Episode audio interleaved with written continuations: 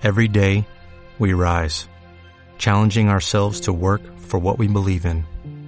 At U.S. Border Patrol, protecting our borders is more than a job, it's a calling. Agents answer the call, working together to keep our country and communities safe. If you're ready for a new mission, join U.S. Border Patrol and go beyond. Learn more at cbp.gov/careers.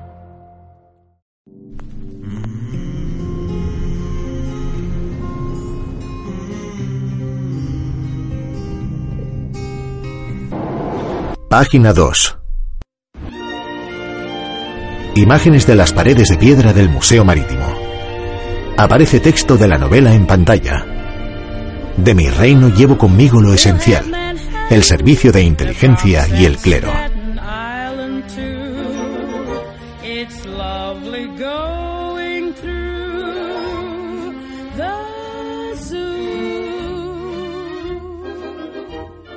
Bueno, Eduardo, de entrada voy a hacerte la pelota, porque nos hace mucha ilusión que seas tú quien inaugure esta nueva temporada de Página 2 y además que lo hagas con esta novela, con El Rey Recibe, una novela, déjame decir, que no acaba aquí, porque este es un proyecto literario más ambicioso.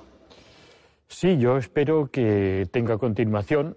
Eh, mi, mi idea era, desde hace tiempo me habría gustado hacer esto, escribir eh, una parte y otra parte y otra parte de una historia, no dejarla colgada y que siga, sino una historia contada, un tríptico. Y hasta ahora, pues eh, nunca me había atrevido a hacerlo. Pero ahora las trilogías están de moda, así Sí. que esta vez he encontrado mi oportunidad. O sea, entiendo que es una novela larga, dividida en tres partes, o serán tres partes que se podrían leer de manera independiente. En ¿Tú qué teoría, en teoría, yo quiero que las tres partes se puedan leer de manera independiente. Vale. Pero, pero es mejor leerlas por orden, porque el protagonista es el mismo, es, eh, digamos, una, no una biografía, sino un recorrido vital, no completo, que abarca desde los años eh, 50 hasta el final del siglo, o sea, los últimos, la última mitad del siglo XX. Y, y bueno, eh, es decir, van, van transcurriendo los sucesos y la vida de este protagonista, pero se puede tomar a trozos, se puede incluso leer desordenadamente. Pues vamos a hablar de esta primera entrega, porque aquí conocemos a Rufo Batalla, que es un joven periodista a quien le encargan que cubra una boda real en Mallorca. Se casa el príncipe de Livonia con una joven aristócrata inglesa y a partir de ahí seguimos la vida, la vida de, este, de este joven. ¿Qué podemos contar de lo que vamos a encontrar más en el libro? Bueno, este personaje, mm, que es más o menos mi, mi alter ego, siempre lo son en, en todas mis novelas, pero en este caso mucho más, va a ir viviendo los eh, momentos que yo creo haber vivido a lo largo de mi eh, recorrido, no tanto experiencias personales, eh, es decir, no, no habla de mí, sino de los momentos por los que yo he pasado empieza con esta breve anécdota, que es casi una, una historia cerrada en sí misma, Sí. que luego tendrá unas consecuencias y que da título a la novela, un título, por cierto, que, que cuesta de pronunciar. Cuando siempre lo he visto escrito y cuando he tenido que decirlo, ra, ra. Pero, pero bueno, eh, a lo mejor eso, eso lo hace atractivo.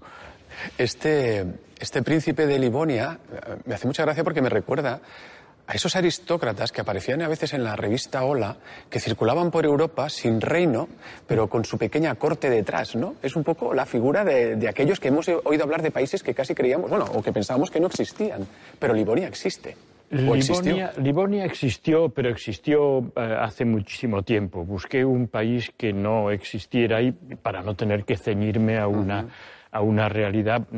Es un país más o menos imaginario como el de los hermanos Marx, que se llama Fridonia. Sí. Bueno, pues un- una cosa así. Y, y seguramente eh, irá por ese camino. Pero es verdad que está inspirado en estos, en estos personajes, a uno de los cuales yo conocí personalmente.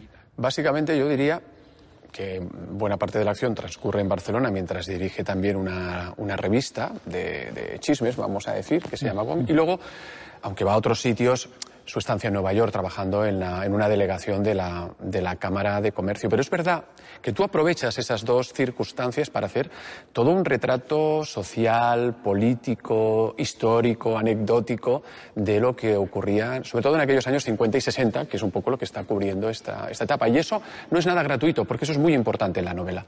Yo creo que es, claro, es la, es la razón de ser de la novela. Luego lo demás es la, el hilo conductor, la anécdota que permite. Para mí lo que me interesaba era contar estos fenómenos que en su momento parecían menos importantes que los grandes acontecimientos políticos, pero que estaban creando las condiciones eh, del presente. Estaban ocurriendo cosas pasaban en la calle, que, bueno, salían en las páginas intermedias de los periódicos y que, sin embargo, estaban cambiando. Y, bueno, aquí me hago eco, pues, de un poco del movimiento feminista que ya venía de mucho más atrás, del movimiento eh, gay que en esos años tuvo su despegó, digamos, y prácticamente ocupó el protagonismo de la vida cultural eh, de la vida social, de la, de la, cultura callejera, de la cultura pop, los, bueno, las vanguardias, los movimientos, todo eso que, que, sucedió esos años. Por si nuestros espectadores mm, no lo han pillado, que yo creo que sí, aquí el humor de nuevo juega un papel esencial. Sí, el, no, no, es, no es una novela abiertamente humorística no. como otras que he escrito, es decir, no hago una propuesta eh, de cómica, pero sí, claro, la, la, mirada sobre el mundo la hago desde, desde el ángulo del, humor. Mm, creo que me va bien para poder ir transcurriendo por estos eh, distintos ambientes y, en todos ellos, pues claro, aparecen personajes. Hay un, filósofo alemán que, que, también, hace unas reflexiones sobre eh, todo eso. Me, me sirve de, de, pretexto para ir pasando de una situación a otra. Claro, es una novela, es ficción y hay que entretener. ¿Cómo ¿Cómo describirías a Rufo Batalla? A ver, eh, el, el, problema de los protagonistas de, una, de novelas, eh, digamos, de un poco de abanico histórico, uh -huh. social, eh, plantean un problema muy grande. Si, si, están, si participan, difícilmente pueden tener una visión mm, global de, de, lo que está sucediendo y si tienen una visión, pues han de ser un poco, un poco parados. Claro. Y este lo es.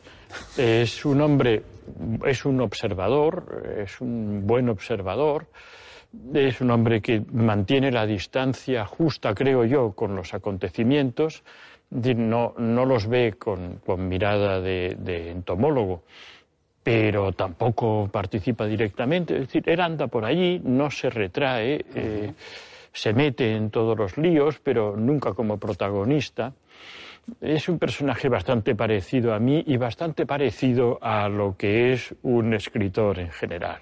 Veo que es una novela con una banda sonora muy de música clásica. Sí, el, bueno, este personaje tiene muchas cosas de mí y una de sus características es eh, su eh, pasión por la música clásica, lo cual le permite dos cosas. Una, enfrentarse eh, con respeto pero con distancia a todas las vanguardias, a todos los mm, a contracultura de aquellos años, sobre todo la contracultura que pretendía no solamente crear, sino destruir lo que había habido antes. Y por otra parte, sirve para, para mostrar una faceta de Nueva York mmm, que solo los que vivíamos allí conocemos. Eh, Nueva York tenía fama de ser una ciudad callejera, violenta, y había una Nueva York que siempre había existido, mm, muy, muy señora, muy culta, muy convencional, muy clásica, y eso siempre pasaba por alto. Y yo lo quería recalcar. Tengo que preguntarte sobre cómo llevas eh, lo del post-premio Cervantes. Un premio sí da, da más energía creativa para el futuro o uno ya tiene años de oficio y, oye, está bien y tampoco hay que exagerar. Bueno, uno tiene años, desde luego, no, no es una cosa que. Pero, pero sí produce un efecto de fondo que voy notando. Eh, hace poco me invitaron a un acto, mm, dijeron, bueno, dije que no, que no me venía bien, insistieron y me dijeron, es que queremos que, que eh, eh, participe un premio Cervantes. Y solo quedan dos en condiciones. Esto me, me preocupó bastante, me preocupó bastante. ¿Tienes un cajón con historias pendientes de escribir o en eso vas tú muy, muy al día? Tengo un cajón como, como la mayoría y creo que todos los, los escritores de, de ficción, eh, lleno de historias empezadas y eh, interrumpidas en, distintos, en distintas fases de desarrollo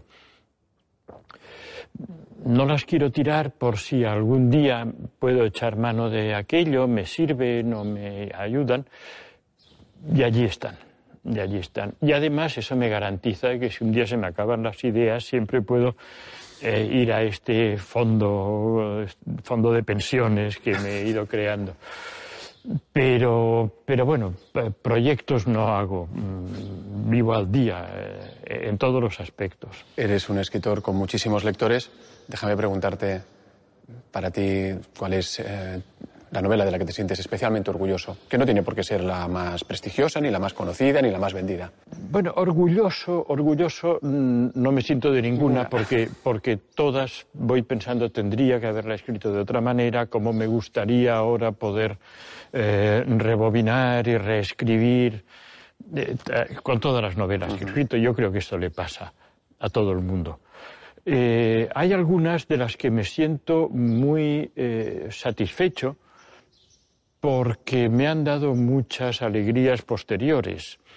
Por ejemplo, una de las novelas de la que no me siento orgulloso, que es Sin Noticias de GURB, continuamente me va dando la pequeña alegría de las personas que eh, vienen a darme las gracias. he creado un fondo inagotable de gratitud porque eh, la persona en cuestión pues lo leyó cuando estaba pasando un mal momento, eh, le divirtió, le sirvió para algo y esto es muy frecuente.